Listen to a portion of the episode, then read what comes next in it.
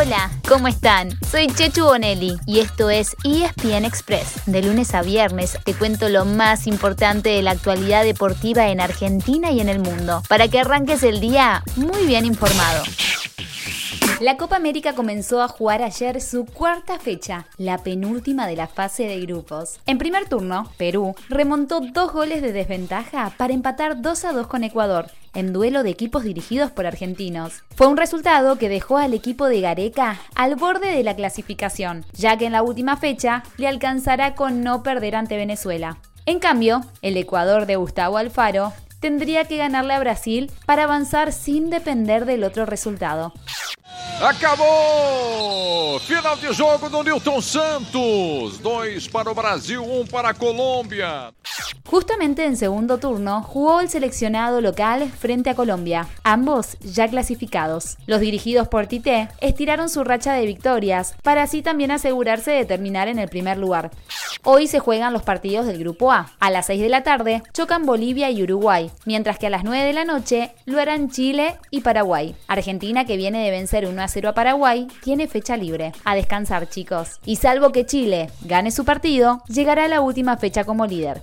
Justamente para enfrentar a Bolivia el lunes que viene, Lionel Scaloni viene pensando en hacer cambios. Tiene a varios mediocampistas en recuperación. Ezequiel Palacios se entrena diferenciado por un golpe ante Uruguay y aunque no suele ser titular, no estaría disponible de arranque. Otros dos, además, tienen una tarjeta amarilla. Giovanni Lochelso, con un traumatismo en la zona del empeine, y Leandro Paredes, con un golpe en la zona intercostal. También están con una amonestación Lucas Martínez Cuarta, Lautaro Martínez y Ángel Correa. Así que es probable que no jueguen, pensando que las tarjetas se limpian al pasar de ronda. Y el DT podría decidir darle descanso a Emiliano Martínez y a Lionel Messi, los dos que jugaron los tres partidos completos de la Copa América. Así, Franco Armani podría volver a la titularidad, mientras que Sergio Agüero y Ángel Di María tendrían otra chance. Por último, Nicolás González está recuperado tras la paralítica que recibió ante Uruguay y podría volver al once inicial.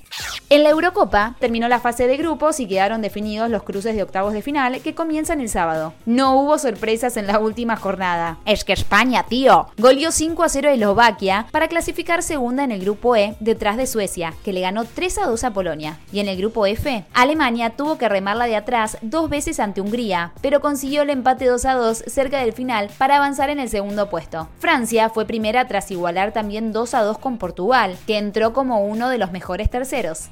Y Cristiano Ronaldo dijo, como siempre, estou aqui. Hizo los dos tantos de su equipo para llegar a 109 con su selección. ¡Wow, Cristiano! You are the best. Alcanzando al iraní Ali Daei como el máximo goleador de la historia a nivel de selecciones. Así quedaron entonces los cruces de octavos, que se jugarán de a dos partidos por día, de sábado a martes. Por un lado del cuadro, Bélgica-Portugal, Italia-Austria, Francia-Suiza y Croacia-España. Por el otro, Suecia-Ucrania, Inglaterra-Alemania, Países Bajos-República Checa y Gales-Dinamarca.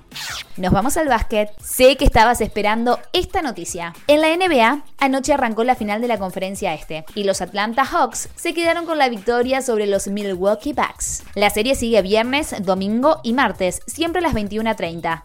Esta noche, desde las 22 horas y por pantalla de ESPN, es el turno de la conferencia oeste en la que los Phoenix Suns están 2 a 0 arriba ante Los Ángeles Clippers. En el tenis, hay dos argentinos que están a una victoria de meterse en el cuadro principal de Wimbledon, el tercer Grand Slam del año. Ellos son Francisco Cerúndolo y Marco Trungeliti, que hoy, desde las 10 y media, juegan su último partido en la quali. Vamos chicos, buena suerte, éxitos, vamos con todo.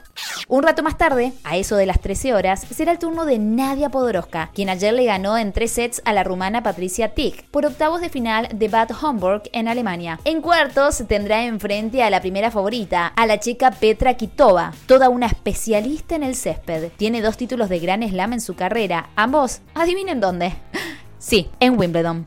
Hablando de la catedral, ayer hizo su arribo Roger Federer. Hola, su majestad. Quien buscará agregar un título más a los 20 que ya tiene en torneos de Gran Slam. A ese mismo número, 20, intentará llegar Novak Djokovic, que viene de ganar a Australia y Roland Garros este año. Nole, además, confirmó que participará de los Juegos Olímpicos en Tokio. Nole, ¿no te vendría bien un descanso? Si consiguiera consagrarse en Wimbledon, Tokio y luego en el US Open, lograría el Gran Slam dorado o Golden Slam. La única que lo consiguió es Steffi Graf en 1998, mientras que Andrea Agassi, Rafa Nadal y Serena Williams lo hicieron, pero a lo largo de toda su carrera.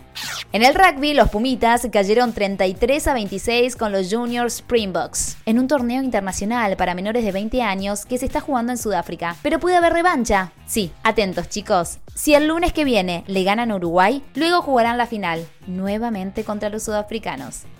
Y así llegamos al final de nuestro episodio de hoy. Soy Chechu Bonelli y de lunes a viernes te traigo las noticias deportivas más relevantes para que arranques el día muy bien informado. Te espero en el próximo ESPN Express. Y no te olvides, dale clic al botón de seguir para recibir una notificación cada vez que haya un nuevo episodio disponible. No te vas a arrepentir.